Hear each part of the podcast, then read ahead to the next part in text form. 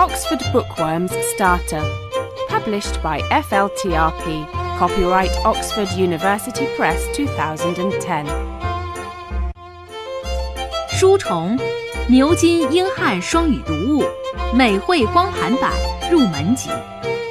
暴风雨。 The Tempest by William Shakespeare. Text adaptation by Bill Bowler. Read by Danica Fairman, James Good, Joe Hall, Hugh Kermode, David Shaw Parker, Nigel Pilkington, and Mandy Weston. Chapter 1 The Island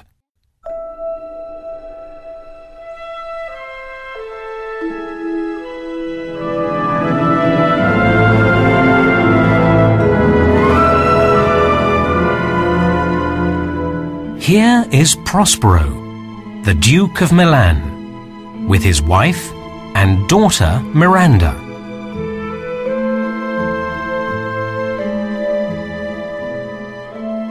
When his wife dies, Prospero sees nobody. Some women look after Miranda. I'm learning magic. Prospero tells his brother, Antonio. Look after Milan for me. Antonio soon feels angry.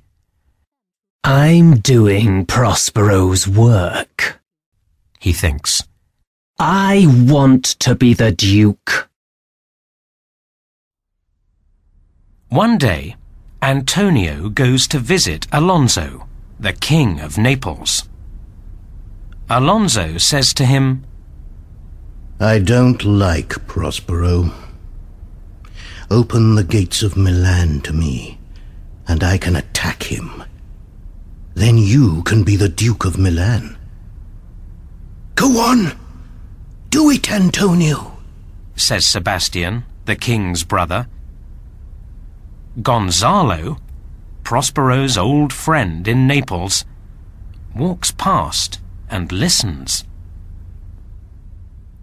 So Antonio opens the gates of Milan to King Alonso. They put Prospero and Miranda in a little boat and leave them far out at sea. In the boat, Prospero finds a letter from Gonzalo. Dear Prospero, here are some things for you. Gonzalo.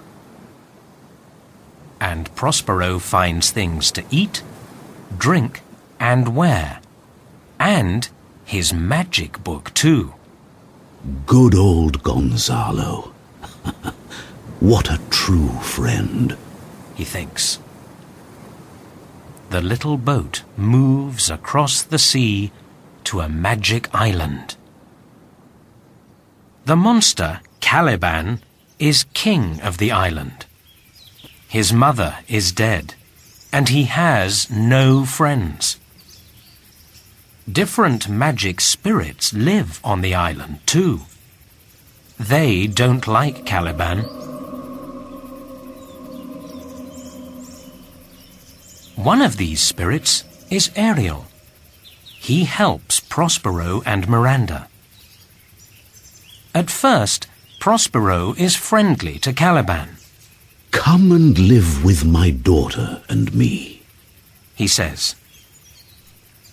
Prospero teaches Caliban to speak. And Caliban shows Prospero everything on the island. But one night, Caliban attacks Miranda, Get out of here. says Prospero angrily. You must work for me now. Now Miranda is nearly 16, and Prospero is king of the island. One day, Prospero sees a ship near his island. By magic, he can see King Alonso and Antonio, his brother, on the ship. When Prospero sees them, he is very angry. He calls Ariel to him.